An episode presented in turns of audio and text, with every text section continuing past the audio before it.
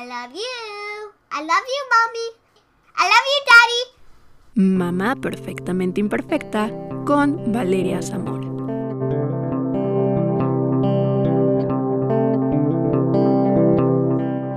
Hola amigos, bienvenidos al episodio número 11 de Mamá Perfectamente Imperfecta. Yo soy Valeria Zamora, una mamá perfectamente imperfecta, y el día de hoy vamos a hablar sobre un tema que a todas las mamás y a los papás nos inquieta. Siempre nos dicen que cuando tengamos a nuestro bebé nunca vamos a poder dormir igual. Las desveladas están presentes desde el día uno y hay veces que queremos una fórmula mágica para que nuestro bebé duerma sus horas y que sea de corrido. Así que hoy nos acompaña nuestra coach de sueño infantil, Ana Pau, quien nos platicará un poco de horarios y rutinas para nuestros bebés. Ana Pau, bienvenida. Muchas gracias por haber aceptado esta invitación. ¿Qué onda, Vale? Muchas gracias por la invitación. Es un gusto estar aquí con ustedes. Pues me presento. Soy Ana Paula Garza Lagüera, soy regia, soy de Monterrey y soy psicóloga. Yo me planeaba dedicar a la psicología clínica, hice mi maestría en psicoterapia breve, pero luego fui mamá y cuando nació mi hijo, resulta que no dormía. Yo soy muy intelectual, me gusta mucho estudiar y me preparé, según yo, para todo de la maternidad. Leí sobre lactancia, leí sobre crianza, leí demasiadas cosas, alimentación, pero de verdad que para nada estaba en mi radar sueño. Yo sé que ahorita cada vez es un tema como más actual, más, ya lo oímos muy comúnmente, pero esto ha, ha ido cambiando y progresando mucho en los últimos dos, tres años. Cuando nació Adrián, mi hijo grande, no era un tema tan, tan relevante. Sleep coaches en México habían como dos. Yo fui la tercera o cuarta sleep coach en México. Era, era de verdad todavía como mucho más, pues sí, poco común. Y cuando yo me topé con esa dificultad, pues me tomó por sorpresa. No había leído nada sobre sueño, no, no, no estaba en mi radar. Y la verdad es que Adrián dormía, sí, fatal. No es una exageración cuando digo que había noches que se despertaba 12 veces en la noche. Las conté, o sea, hice todo lo que se me ocurría y podía y de plano era caótico. Entonces ya con seis meses sin dormir, mi esposo y yo agotados, muy frustrados y desgastados, empecé a buscar cómo le hago. Yo había trabajado mucho y estudiado mucho sobre apego, crianza respetuosa, yo tenía mi colecho, mi lactancia, planeaba dar pecho un año y lo logré hacer cuando finalmente pude dormir, porque claro que ya así de cansada te contemplas el, ay, ya, voy a dejar todo esto, se acabó y, ya, nada más, las cosas más normalitas. Pero bueno, cuando logré dormir, pude mantener otros objetivos que yo tenía en crianza y encontré un método que no iba en contra de lo que yo creía, porque está por ahí el típico, el método Steel, famoso y muy conocido de dejarlos llorar. yo decía, es que he trabajado tanto en esto, en mi apego, en, en mi crianza, no, no puedo. Y entonces, después de buscar mucho, di con este método que me parecía como un balance muy adecuado y mi hijo volvió a dormir. Y fue mágico y maravilloso en mi familia, en mi matrimonio, en mi hijo. Era otro niño. Antes estaba súper irritable todo el tiempo, lloraba muchísimo porque estaba muy cansado, él también. Y de pronto era un niño ya súper tranquilito y alegre porque descansaba, igual que todos, ¿no? Entonces, después de esa transformación en mi familia y en mi vida, dije, creo que me voy a ir por aquí. Me certifiqué como sleep coach y pues bueno, desde entonces me dedico a eso y la verdad es que es un trabajo maravilloso y muy gratificante porque si apoyas, acompañas a la familia en un proceso realmente transformador. Muchas familias están como yo estaba, de verdad consumidas, agotadas, deprimidas. Es muy, muy pesado y muy desgastante no dormir bien. Entonces, sí, es un trabajo maravilloso. Y vaya que es algo muy pesado, ¿no? O sea, el no dormir, el estar al pendiente del bebé las 24 horas del día. Y claro que en un principio, cuando es recién nacido, por supuesto que el bebé está libre de demanda y va a ser muchísimo más cansado, ¿no? Pero llega un momento en el que pues ya puede dormir más horas seguidas y no sucede esto. Y como lo dices, bueno, tú lo viviste en, en carne propia, ¿no? Y muchas mamás lo hemos vivido. Y es un reto, es un reto la hora de dormir a los bebés. Y yo te quiero preguntar justo esto, ¿a partir de cuándo podemos implementar una rutina para que nuestro bebé pueda dormir varias horas de corrido? Mira, antes de contestarte esa pregunta, quiero hacer una aclaración. Hay tanta información hoy en día, allá afuera, que como nunca las mamás y la población en general están confundidas y abrumadas. No saben por dónde irse porque hay mucha gente aseverando que este es el camino correcto y las mamás se sienten pues perdidas, ¿no? Entonces, escucho muchas mamás decir, el sueño madura hasta los 5 o 6 años, entonces no esperes que tu hijo duerma antes, o sea, pensar que tu hijo puede dormir antes de los 5 o 6 años corrido, pues no, porque madura hasta los 6 años. Y es como que no sé de dónde leyeron tal vez eso en un libro y asumen que mientras no haya hecho el proceso completo de maduración, su cerebro en el sueño, sus hijos no van a dormir. Y eso es completamente falso. Como bien dijiste tú ahorita, desde muy temprana edad, el promedio, es decir, la gran mayoría de los niños, logran consolidar un sueño profundo, adecuado, en el que duermen toda la noche. Lo que sucede para los 5 o 6 años es que su sueño ya se parece al del adulto. En las etapas previas del desarrollo, el sueño del niño es muy distinto al del adulto, pero no por eso equivale a un sueño completamente desorganizado y fraccionado durante todas las noches. Eso no es la realidad. Para los seis meses, muchos niños logran dormir ya la noche completa. Muchos otros necesitan todavía una toma nocturna y eso es normal y adecuado, pero para el año ya necesidad fisiológica, biológica de alimentación nocturna no hay. Ahora hay mamás que dicen, a mí me gusta la lactancia nocturna, me gusta tener, por ejemplo, me toca mucho con mamás que trabajan y no ven tanto a sus hijos durante el día y pues ese es mi ratito de conexión. Y se vale mantenerlo así si ustedes están felices con eso y yo quiero darle tomas nocturnas. Se vale hacerlo así, pero hay que distinguir el deseo de la necesidad. Realmente el niño no lo necesita, pero si la filosofía de la familia o, o los deseos de la familia son así, se puede mantener de esa manera. Pero si una familia quiere dormir lo más pronto posible, entonces, siguiendo la pauta madurativa de su hijo, claro que podemos lograr esto mucho antes. Y ahora sí, rutinas. ¿Rutinas desde cuándo? Esto es una de las cosas más sencillas. Para mucha gente como que suena muy complicado en su cabeza, porque me lo preguntan mucho, como que rutinas, rutinas cómo, desde cuándo. Pero en realidad es bien sencillo y es de esas estrategias que nos ayudan a formar buenos hábitos y a mejorar el sueño desde un principio, sin ningún tipo de intervención, de entrenamiento, ni mucho menos. Simplemente el formar ya rutinas en la vida de los niños ayuda muchísimo a que se consoliden sus ritmos circadianos y que puedan dormir cada vez más y mejor. Entonces, rutinas desde cuándo? Rutinas desde que tienes a tu recién nacido, desde que llegas al hospital, a tu casa. O sea, ahora hay que distinguir rutinas de horarios. Parte de la rutina son los horarios y con un recién nacido no, no habrá horarios. Los primeros tres meses son bastante desorganizados. A partir del tercer mes ya se empieza a estructurar un poquito más el sueño.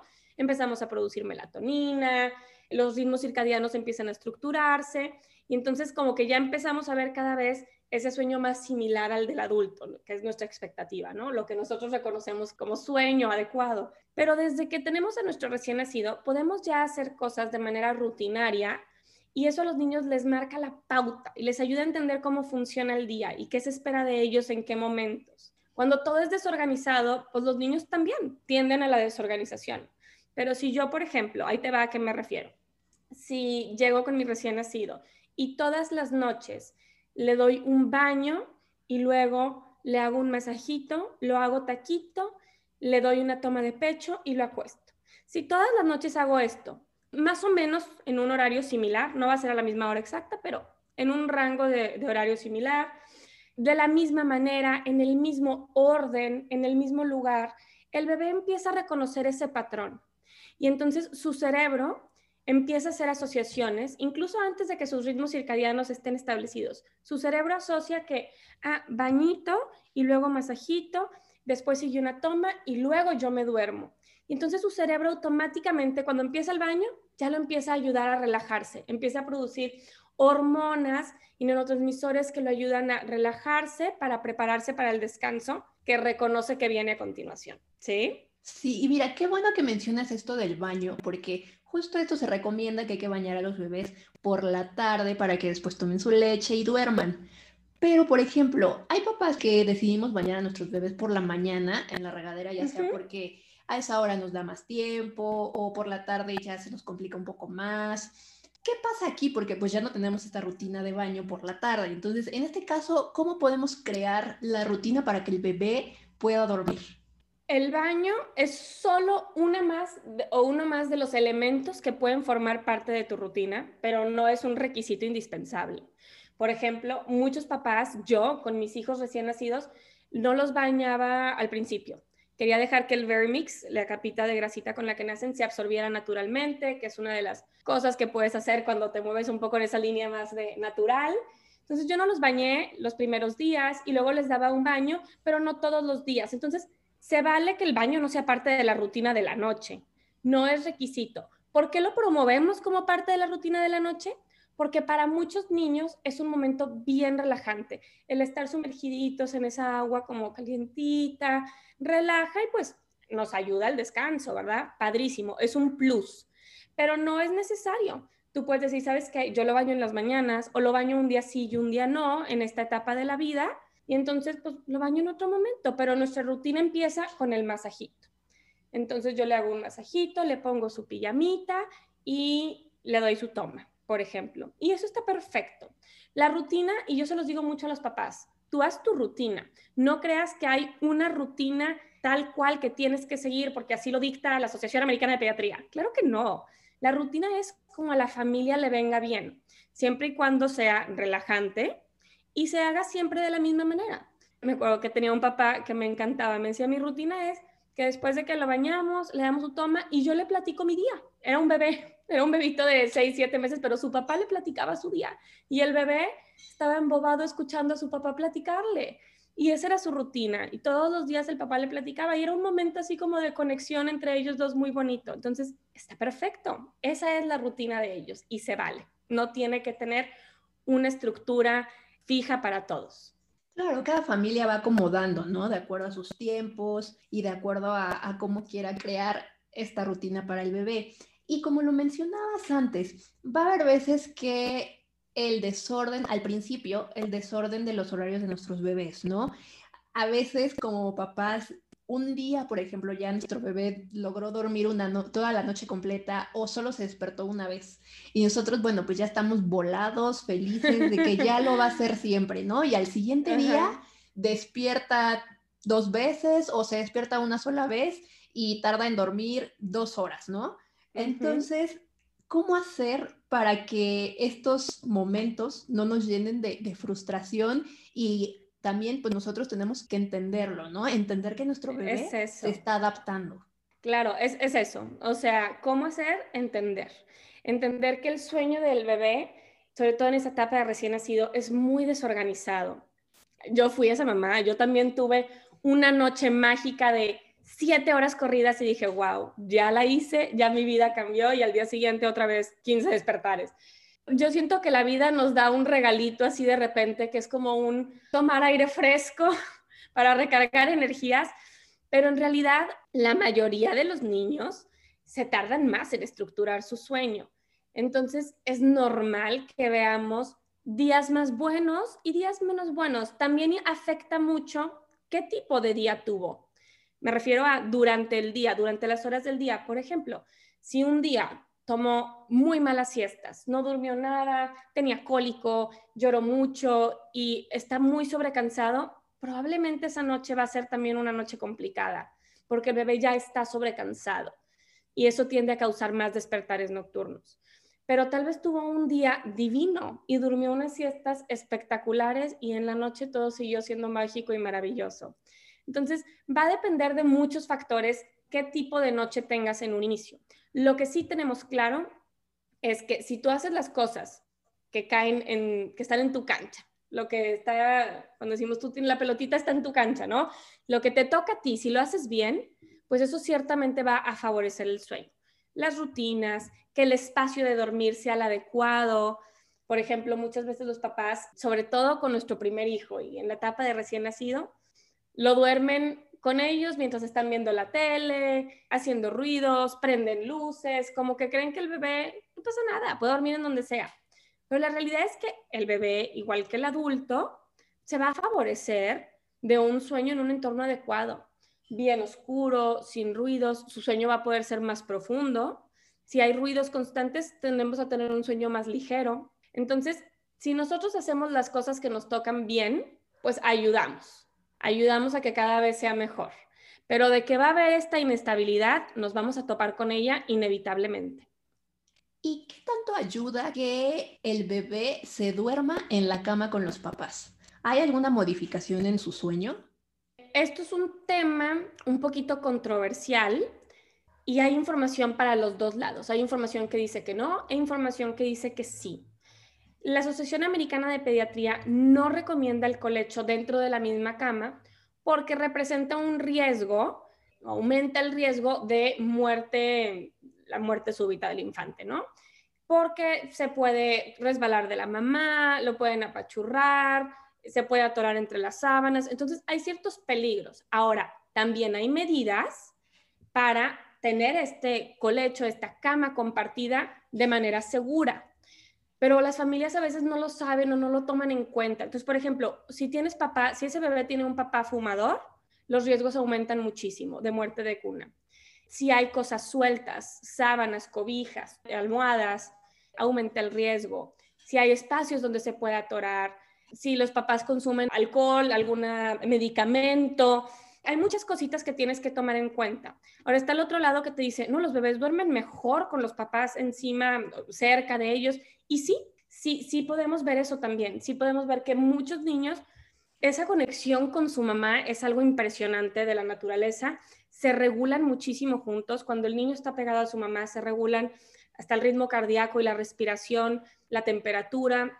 Tiene muchos beneficios, pero se debe hacer realmente con muchos cuidados y con mucha responsabilidad para compartir la cama. Tiene beneficios también para la mamá que da pecho, siempre los picos de prolactina ocurren en la noche, pero en un inicio, cuando nuestra lactancia apenas está estableciendo y aumentando, pues es maravilloso tener múltiples tomas nocturnas. Cuando las mamás logran adaptarse bien, muchas veces pueden incluso no despertarse para las tomas y los bebés ya encontrar el pecho solitos y tomarlo. Entonces, depende de cómo lo hagas, si te da beneficios o no, puede jugarte para los dos lados. Entonces, a tu pregunta, sí, sí, sí puede ayudarlos a dormir mejor en algunos casos. También puede formar muletillas a la larga y la dependencia del bebé para siempre seguir pidiendo esas tomas nocturnas, incluso cuando no las necesite. Si me preguntas a mí, mi postura personal, yo te diría, los primeros meses, haz lo que mejor te venga, lo que más sientas que te da paz y que les permite descansar mejor a toda la familia. Si eso es que tu bebé duerma contigo encima de ti, hazlo con las medidas y cuidados que debes tener, pero adelante, sean felices. Contempla que si está en tus planes cada vez dormir más, lo más pronto que se pueda, entonces sobre la marcha, a lo largo de esos primeros cinco meses, debes ir distinguiendo ya cuándo son tomas por hábito y cuándo son realmente por hambre, para durante la noche darle exclusivamente esas que son por hambre y entonces no incentivar ese hábito de cómo durante la noche para conciliar el sueño y para sentir rico, sino cómo cada vez que tengo hambre, ¿sí? Sí, claro, o sea, identificar, ¿no? Identificar, como tú lo mencionas, cuándo es hambre completamente. Y una pregunta que te quiero hacer acerca de esto que es dormir el bebé con los papás, digamos, sobre los primeros meses de vida, ¿no? Que hayan tomado esa decisión. Pero, ¿de qué manera o puede, puede afectar cuando ya quieres pasar al bebé a la cuna? ¿Afecta o no afecta? ¿O qué tan difícil es hacer esa transición? Ya, que si afecta el que haya dormido en tu cama contigo antes. Sí. Pues ciertamente lo hace un poquito más difícil, ¿verdad? El bebé ya se acostumbró a estar contigo y ese es el lugar más rico para el bebé. No hay lugar más espectacular para un bebé que pegado a su mamá. Esa es la realidad de la naturaleza. Entonces, si lo acostumbramos a eso, pues claro que va a protestar cuando quieras mandarlo a la cuna, pero se puede hacer y se puede hacer amorosamente y gradualmente.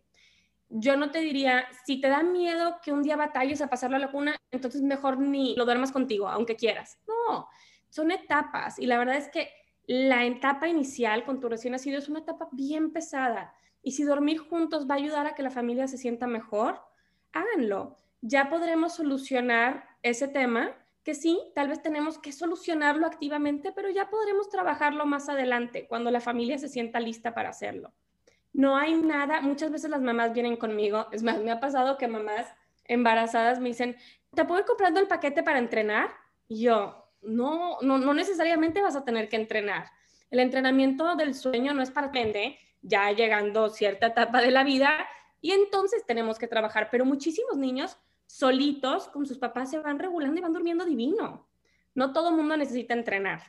Y si acaso se ofrece, pues se hace en el momento. No hay nada que no podamos reparar a lo largo del camino. Muchas veces les digo yo a los papás incluso, si estás agotada y no puedes más y tienes que hacer las cosas súper mal, o sea, todo le estás haciendo mal, no importa, hazlo mal. Hazlo mal y sobrevive al momento presente para que puedas sobrellevarlo y ya más adelante, cuando estés mejor, lo trabajamos. Porque realmente, híjole, la etapa de recién nacido es bien abrumadora y bien difícil en, todos los sentidos. Físicamente te consume mucho, pero emocionalmente también. También es muy desgastante, es muy abrumador, sientes miedo, sientes culpa constantemente por un millón de cosas. Sí, sientes mucha incertidumbre, te sientes juzgada por el mundo, había expectativas de los demás, tuyas. Entonces, es bien complicado como para agregarle estos temas y esta, esta lucha. A ver, haz lo mejor que puedas y lo que vaya a maximizar el descanso de la familia. Ese es mi consejo siempre para el recién nacido. Como papás, la verdad es que tenemos que entender que cada bebé es diferente. O sea, si tu bebé no duerme durante toda la noche, pues puede ser que otro bebé sí lo haga, pero es eso, que el bebé es diferente y que se tiene que acostumbrar y es a su tiempo, es el tiempo, el tiempo de él y cuando lo haga es cuando lo tenía que hacer. Ana Pau, hay muchas veces que los bebés se están muriendo de sueño, pero no se pueden dormir. ¿Por qué pasa esto? Eso pasa por el sobrecansancio. Cuando los papás, y esto tiene mucho que ver al principio, cuando todavía no hay un horario, sí hay como quiera una necesidad de sueño particular. Sí los niños necesitan cubrir ciertas horas en su día y dormir cada cierto tiempo. Es decir, un bebé no tolera estar tres horas despierto. Un bebé de un mes, dos meses, no aguanta tres horas corridas despierto. Necesita a la hora y media volver a dormir un poquito, aunque sean 15 minutos, pero necesita un break. Y muchas veces los papás no tenemos esta información. Yo ciertamente no la tenía cuando tuve a mi primer recién nacido.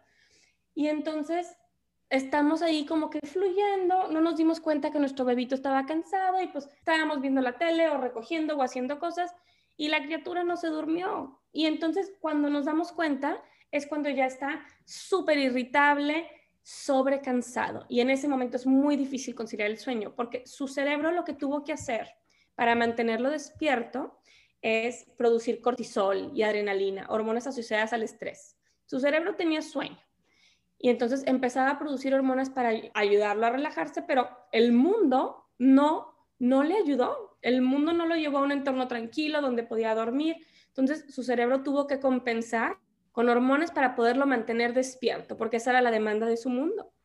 Es como si tú te desvelaste muchísimo y la mañana siguiente dices, híjole, estoy cansadísima, me tomo un shot de espresso y órale, vámonos.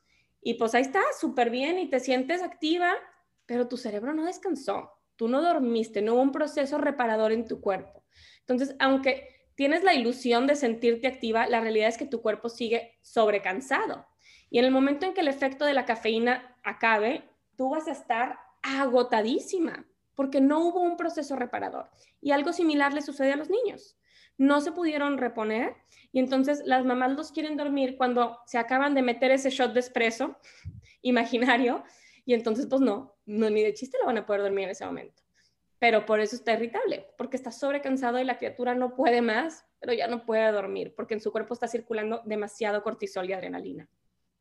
Claro, es lo importante de respetar las siestas y los momentos de los bebés en relación con las siestas. Yo he leído en muchos textos que las siestas no modifican el sueño de los bebés durante la noche, pero hay otros textos que dicen que sí. Entonces yo te quiero preguntar eso. Si las siestas pueden modificar el sueño del bebé por la noche, que duerma, digamos, un poquito más en el día, puede hacer que en la noche esté más despierto o no pasa nada. Las siestas, o sea, el sueño en general de los niños está todo vinculado, sin lugar a dudas. el que el niño duerma mal de día va a afectar invariablemente su noche y el que el niño duerma bien de día también va a tener un impacto positivo en su noche. Ahora, sí, creo que esa, confusión sucede porque, sobre todo en la etapa de recién nacido, se puede, los niños, cuando los ritmos circadianos no sean establecidos, ellos no distinguen día de noche. Entonces puede ser que tu niño empiece, conforme van creciendo, cada vez van durmiendo un tramo corrido, de horas corridas más largo. Eso debería suceder en la noche. Pero si haces siestas muy largas y tú no intervienes en esto, pues lo que sucede es que haz de cuenta que te está haciendo el sueño nocturno durante el día y en la noche pues se levanta cada dos horas, todo el tiempo, porque ya hizo el sueño largo y reparador en el día. Ese es el único peligro, pero o sea, sí me ha tocado escuchar mitos de, abuelita de que no, que no duerme de día para que duerma bien de noche. No, falso. El niño necesita dormir muy bien de día, solo no dormir de más. Es un balance, la verdad es que con, este tema del sueño, sí tienes que tener presente las medidas correctas para la etapa en la que estás, porque tienes que estar como en el punto exacto. Si se te pasa de horas, pues bueno, ahora sí, puede que batalles en la noche, pero si durmió de menos, también puede que batalles en la noche. Entonces, es de darle realmente a lo que necesita. Sí, es complicado. sí, es muy complicado, es estar justo muy al pendiente y que, y como lo dices, establecer las rutinas y los horarios para que el bebé pues se vaya acostumbrando, ¿no? Y esto te, quiero, te quiero hacer la pregunta de, ¿cuándo los bebés pueden identificar entre el día y la noche? Porque hay veces que los bebés tienen el horario volteado, ¿no? En el día duermen muchísimo y en la noche nada. Entonces, ¿cuándo empiezan a hacer esta diferencia? ¿Cuándo identifican el día y la noche? Es justo lo que te decía ahorita. Al principio, cuando sus ritmos circadianos aún no se han establecido, es tarea de los papás ayudar, nosotros regulamos, nosotros somos su regulador, su ritmo circadiano. Y yo te digo que si me estás haciendo una siesta de tres horas, aquí se acabó. Porque si dejo que esto continúe, entonces en la noche vas a estar activo como si fuera de día. Entonces, el papá puede regular esto los primeros meses. A partir del tercer mes, en promedio, es cuando vemos que ya los ritmos circadianos empiezan a estructurarse y establecerse, que es lo que permite que distingan día de noche. Ahora, no es como que todos los niños cuando el día que cumplan tres meses ya tienen ritmos circadianos establecidos. Pues no, es un proceso que se va dando más o menos en ese rango, pero de manera diferente en cada niño. También hay que tomar en cuenta la edad ajustada. Cuando los niños nacen prematuros, su edad real en términos de maduración de sueño es aquella de término, o sea, hay que tomarlo hasta las 40 semanas. Si tu bebé nació en la semana 35 o 37, pues hay que restarle esas semanitas a la cuenta de su edad para tener expectativas más realistas, porque el sueño no va a haber madurado antes porque nació antes de tiempo. El sueño va a seguir el transcurso natural que tenía contemplado a partir de las 40 semanas de término. ¿Sí me expliqué o te confundí? Sí, no, sí, sí, sí lo entendí perfecto. De hecho, también ya, ya, lo había, ya lo había leído, que justo eso, si nuestro bebé, digamos, nace a los ocho meses, cuando cumpla un mes de nacido es como si tuviera nueve meses, ¿es correcto? Correcto, así es. Durante el primer año eso es muy relevante. Después ya se empieza a, a perder un poquito y como que ya, ya se, se adapta más a la norma de los demás pero durante el primer año sí es importante que tomemos siempre su edad corregida de acuerdo a las semanas de término, porque en función de eso va a ser su proceso de desarrollo en general, no solo en sueño. Entonces, permite a los papás tener expectativas más realistas y no pensar, oye, tiene seis meses. Sí, claro, pero nació un mes antes. Es como si tuviera cinco. Entonces, eso nos, nos permite hacernos expectativas más realistas de qué esperar en desarrollo. Claro, eh, y como te lo comentaba hace ratito, es cuestión de que el bebé haga las cosas a su tiempo, ¿no? O sea, si va a gatear en promedio los bebés a los ocho, a los ocho meses, ¿no? Puede que tu bebé se tarde un poco más porque pues es a su tiempo, hay que ver, como tú lo mencionas, todo lo que ha sucedido antes, ¿no? O sea, si fue prematuro, si ha tenido alguna dificultad. Entonces, no hay que desesperarnos, más bien hay que estar muy pendientes de nuestros bebés, ¿no? Sí, yo creo que nos hacen a las mamás en todas las áreas. Sueño es una de ellas, sin lugar a dudas, que escuchas o ves que, oye, no, pues el bebé de mi amiga de cuatro meses ya duerme la noche entera. Sí, sí puede pasar. Si hay bebés que duermen la noche entera desde una edad muy temprana, pero muchos otros no. Y si estamos constantemente comparándonos, genera mucha frustración, mucha frustración y hace todo el proceso más pesado. Si veo que el bebé de la vecina ya gatea y el mío aún no, y me preocupo, es que no, te estás causando estrés innecesariamente. Ahora, siempre hay que estar atentos porque también hay veces hay cosas que no estamos haciendo bien o que podemos hacer para impulsar ese aspecto de desarrollo. Entonces, atentos a nuestras áreas de oportunidad o etcétera, pero sin, sin preocuparnos y comparar, porque realmente el desarrollo y madurez es bien individual.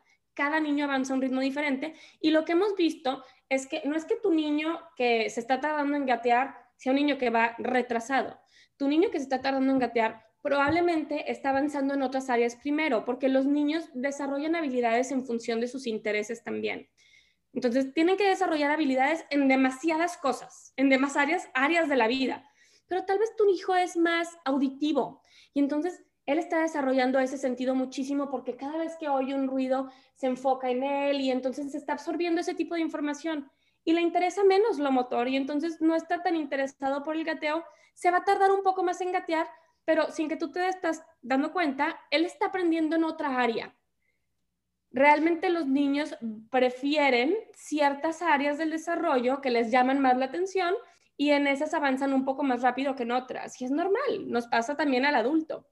Por supuesto, y eso es lo, bueno, lo que yo les menciono, ¿no? Es estar al pendiente de nuestros bebés y ver cuáles son sus avances y decirles que cada bebé va a su tiempo. Claro, que siempre hay que estar muy alertas y de la mano de los profesionales, de los especialistas, para que pues vayamos en el camino correcto, ¿no? Y no dejar eh, de lado alguna situación importante por decir que pues el bebé lo va a hacer cuando esté listo, ¿no? Hay que estar alertas y pues que todo vaya, vaya fluyendo y vaya de, de buena manera con nuestro bebé.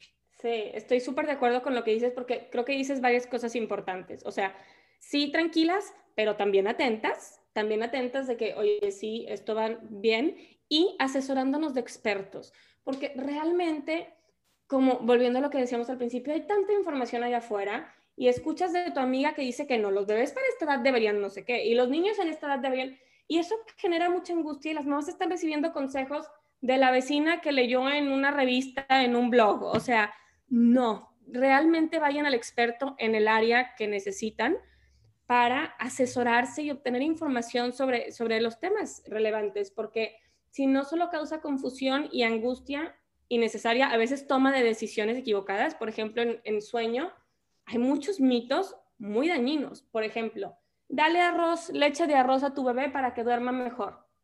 Hemos visto que, además de que no produce ese efecto, es un tema meramente anecdótico. La evidencia científica nos dice que para nada hace que duerma más profundo, pero además de eso es sumamente peligroso. ¿Por qué? Porque estamos llenando la pancita chiquitita de nuestro bebé con calorías vacías que no le aportan nutricionalmente nada. Entonces puede llevar a un problema de malnutrición puede afectarlo en otras áreas de su vida y de su desarrollo, el que estemos supliendo el alimento rico en calorías, en grasas, en nutrientes, por leche de arroz, por un cereal que no le está nutriendo y puede causar deficiencias importantes. Entonces, es bien, bien importante que tomemos los consejos, los cambios, las cosas que vayamos a implementar en nuestros hijos de fuentes confiables. Y qué bueno que, que, menciones esto de los mitos y de las realidades, porque justo ahorita me acabo de, de acordar de algo que, que, siempre nos dicen, que a la hora del baño del bebé, cuando lo bañas en la tina, que llenes la tina con, bueno, con el agua y que le pongas hojas de, de lechuga para que el bebé pueda dormir profundamente. ¿Esto es cierto? Mira, es un mito, o sea, a ver, no hay ninguna evidencia científica hasta ahorita que yo haya encontrado de eso pero hay cosas que realmente son inocuas, que no, que no hacen daño. Eso es una de esas cosas en las que, mira, si te da paz intentarlo, hazlo. Si, crees que te funciona, maravilloso, síguelo haciendo. Realmente no hay evidencia científica que lo compruebe, pero como no le estamos haciendo ningún daño, eso no le va a perjudicar de ninguna manera al bebé. Si tú crees que, está, que ayuda, pues adelante. Si hay que ver que lo que estamos viendo o haciendo sea algo que no vaya a perjudicar al bebé. Pero ese tipo de consejos, por ejemplo, las hojas de repollo para la lactancia, para la mastitis, pues no, no hay realmente gran evidencia científica detrás de eso, pero yo lo he hecho y me parecen maravillosas. Yo tuve mastitis cuatro veces y ninguna vez se me complicó porque en el instante que detectaba los síntomas, yo iba por mi repollo, lo lavaba, lo congelaba y me estaba cambiando las hojas de repollo todo el día y para mí es un remedio maravilloso y milagroso. No hay evidencia científica detrás, pero yo encuentro que funciona y entonces lo hago, ¿sabes? Entonces es ese tipo de cositas. Si crees que te ayuda, hazlo, siempre y cuando sea algo que sabemos que no va a tener una consecuencia negativa o que no puede ser peligroso. Eso es importantísimo, saber que lo que vas a hacer no le va a causar un daño a tu bebé. Si bien le ayuda, perfecto, pero que no le cause ningún daño. Sí, y yo creo que hay que corroborar con el pediatra. O sea, estoy segura que si le preguntas a un pediatra, oye, ¿le pasa algo a mi bebé si le pongo lechuga a su agua en la que se baña? Te va a decir, no, tal vez se ríe porque dice, ay, qué mitos, pero, pero no, no hay ningún problema. Si le dice, oye, ¿le puedo dar leche de arroz para tomar en lugar de fórmula? Estoy segura que te va a decir, no, no hagas eso, peligroso. Entonces, siempre antes de hacer ese tipo de cosas o exploraciones, preguntar a nuestro, a nuestro médico de cabecera va a ser una mejor idea. Estoy totalmente de acuerdo contigo. Y Ana Pau, ya casi para, para finalizar, ¿nos podrías compartir algún tip que nos ayude a lograr que nuestro bebé duerma toda la noche? Yo sé que, que no es así de fácil, pero bueno, algún tip que pueda ayudar un poco. Mira, yo creo que lo más importante cuando muchas veces el tema de los despertares con los bebés en esa primera etapa tienen que ver con la alimentación nocturna, muchas.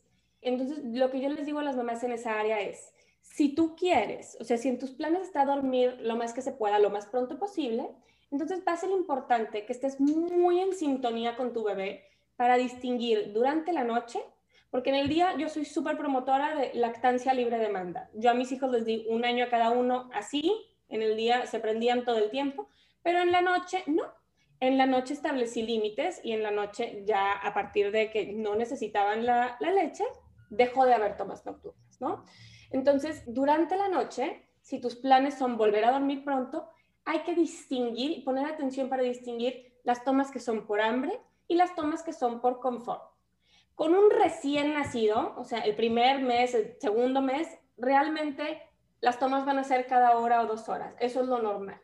Pero conforme empieza a crecer, ya para el tercer mes, sí podemos empezar a distinguir que tal vez se despierta y si yo le hago, se acomoda y se vuelve a dormir, en lugar de pasarlo automáticamente al pecho. Entonces, ese tipo de ejercicios y de exploraciones, que no se trata de déjalo llorar media hora, intenta shu, media hora. No, no, no, de ninguna manera. Es una exploración breve, pero voy a ver si, si no le doy pecho o si no le doy el biberón, se vuelve a quedar dormido con poca ayuda. Si es así, no tenía hambre. Entonces, perfecto. Vamos quitando este hábito de comer para dormir. Y entonces cuando despierte y noto que, ah, ah, ah, no tiene hambre, o sea, me está volteando la cabecita, tiene hambre, lo llevo directo al pecho. No lo vamos a dejar llorar ni un minuto si es hambre. Pero esta distinción ayuda muchísimo a que los bebés solitos vayan regulando su sueño y no formando ese hábito de despertar por ser alimentados. Eso es algo muy, muy, muy valioso, un tip muy, muy bueno. Y lo otro es lo que decíamos al principio, creo que es lo más importante, esas rutinas es estar también muy sintonizados para distinguir cuando tu hijo tiene sueño durante el día, acostarlo en los momentos correctos, va a ayudar demasiado a que puedan dormir mejor. Yo tengo varios cursos, pero tengo un curso que es especial para bebés de 0 a 5 meses, en el que les voy hablando mes a mes de qué cambios suceden en tu hijo, qué ya puedes hacer y qué no, qué si es realista hacer este mes y que no, que todavía tenemos que lidiar de otra manera, ¿no? Y está lleno de toda esta información precisamente. ¿Cuál es su necesidad de sueño? ¿Cuáles son sus ventanas? ¿Cuánto tiempo aguanta despierto tu bebé a esta edad? ¿Cómo puedo fomentar su descanso en esta etapa de la vida? Entonces, sí, sí hay muchísimo, como bien dices, muchísimo más por decir, pero si me pides así como un consejo, creo que eso es lo, lo más concreto que te puedo dar. Ana Pau, pues muchas gracias por haber compartido estos datos tan importantes, tan interesantes y sobre todo valiosos acerca del sueño de los bebés, las rutinas y horarios para lograr que duerman placenteramente. ¿Te gustaría agregar algo, decirnos algún comentario y por favor compártenos tus redes sociales para que te puedan contactar? Yo creo que el tema más importante para mí cuando hablamos de sueño, de maternidad, es promover balance y salud creo que muchas veces los papás de hoy, el péndulo, ya sabes, va de un extremo al otro, ¿no? Nosotros venimos de una crianza mucho más, ¿cómo decir? ¿Cuál será la palabra correcta? Pues una crianza como mucho más disciplinaria, ¿no? Papás más, em, no, pues que duerma, déjalo llorar y otra escuela. Y ahorita estamos en el otro lado. Estamos con los papás que dicen, no, no, no, yo tengo que cuidar a mi bebé y amarlo. Y una filosofía que digo, si me preguntas cuál prefiero, prefiero este, pero también hay daños de irnos a este extremo. Realmente lo que nos dice la evidencia científica, que es lo mejor para los niños, es ese balance, es ese punto medio, sin sobreproteger, sin sobredar y sobre todo cuidándonos a nosotros mismos. Yo veo constantemente como las mamás que llegan conmigo están completamente consumidas en ese afán por ser la mejor mamá y darle todos sus hijos, pero se olvidaron de ellas. Y es que así no funciona. Un bebé no puede prosperar solito. Necesita una mamá que esté bien y que prospere a su lado. Entonces, para mí de los aspectos más importantes a tener en cuenta siempre, un sensor que tienes que tener activado siempre es cómo estoy yo, mamá. Hay veces que la necesidad de dormir más puede venir por la mamá y se vale. No todo es el bebé, porque el bebé solito, pues no, no puede subsistir. Necesita una mamá que esté bien. Entonces, la mamá tiene que cuidarse en todos los sentidos, espiritual, emocionalmente, físicamente, en su sueño. Eso para mí es el tema más relevante y lo que más me apasiona de mi práctica. El, realmente eh, enseñarles a las familias que el bienestar de todos es relevante, no solo el del bebé. Tenemos que, para que el bebé esté bien, tenemos que estar bien todos los demás. Entonces, pues eso, cuídense y esa va a ser la mejor receta para que sus hijos prosperen yo siempre uso o tengo siempre por todas partes, digo esta frase, no existe la maternidad perfecta, no existen los padres perfectos, entonces mejor busca ser uno feliz. Eso es lo mejor que puedes darle a tus hijos, que crezcan con unos papás felices, que quieren estar con ellos y convivir. Y para eso se necesita estar saludable en todos los sentidos, ¿no? Entonces, bueno, con eso cierro. Me pueden encontrar en Instagram, sobre todo es mi red social más activa, como arroba sleepyheads.mx Estoy también en Facebook, arroba. Tengo por ahí un canal de YouTube que de repente está medio activo y de repente se va más abandonado. Sleepyheads por Ana Power Salagüera. Y pues bueno, si no cualquier cosa, ahí te dejo mis datos para que los pongas, mi página web sleepyheads.mx. Yo doy consulta privada, pero tengo unos cursos padrísimos, súper completos. Está el de recién nacido para ayudar en esta primera etapa y ya a partir de los seis meses, los de entrenamiento del sueño, los que podemos hacer como muchas más estrategias, ya por el nivel de desarrollo que tienen los bebés para conseguir que duerman de una manera más apropiada para toda la familia. Perfecto, Ana Pau, pues ya está para que te, te contacten en las redes sociales y puedan tener los papás un sueño profundo también y los bebés, por supuesto, que descansen y que logren, pues sí, logren descansar y que la familia esté completamente feliz. Y Ana Pao, como este podcast se llama Mamá Perfectamente Imperfecta, me gustaría que nos compartieras alguna anécdota que hayas tenido como mamá primeriza o con, como mamá ya de tu segundo hijo, porque pues siempre tenemos el miedo o el temor a algo y que casi siempre esto termina siendo alguna anécdota chistosa, como el primer cambio del pañal, el primer baño Cosas así. ¿Tienes alguna, una, alguna anécdota para compartirnos? A ver, una anécdota. Digo, seguro que hay un millón, ¿verdad?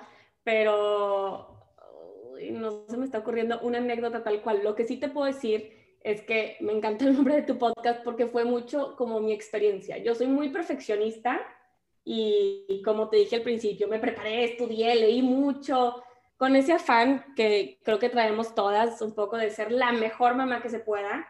Y sí me topé con una realidad en la que, ay, no puedo, no estoy dando lo que yo pensaba, no estoy siendo capaz de ser tan buena como yo me imaginaba que iba a ser. Y, darme cuenta de eso, por eso la frase que te dije ahorita es lo que más distingue mi práctica y mi vida. Y es un trabajo constante en el que te lo tienes que seguir recordando, que esa perfección no existe y que lo mejor es buscar ser felices, porque, híjole, vivir tratando de ser perfectos es sumamente desgastante. Y yo definitivamente ya lo vi en mi vida. Ya tuve mis lecciones con mis hijos que me hicieron toparme con esa realidad. Pero, ay, quisiera darte una anécdota, no se me está ocurriendo en este momento.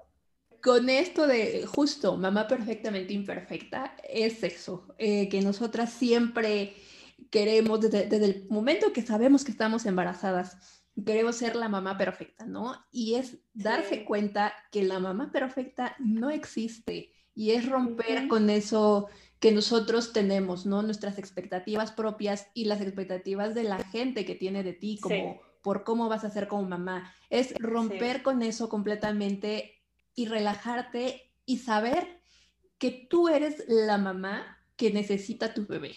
No vas a ser perfecta, pero es lo que necesita tu bebé.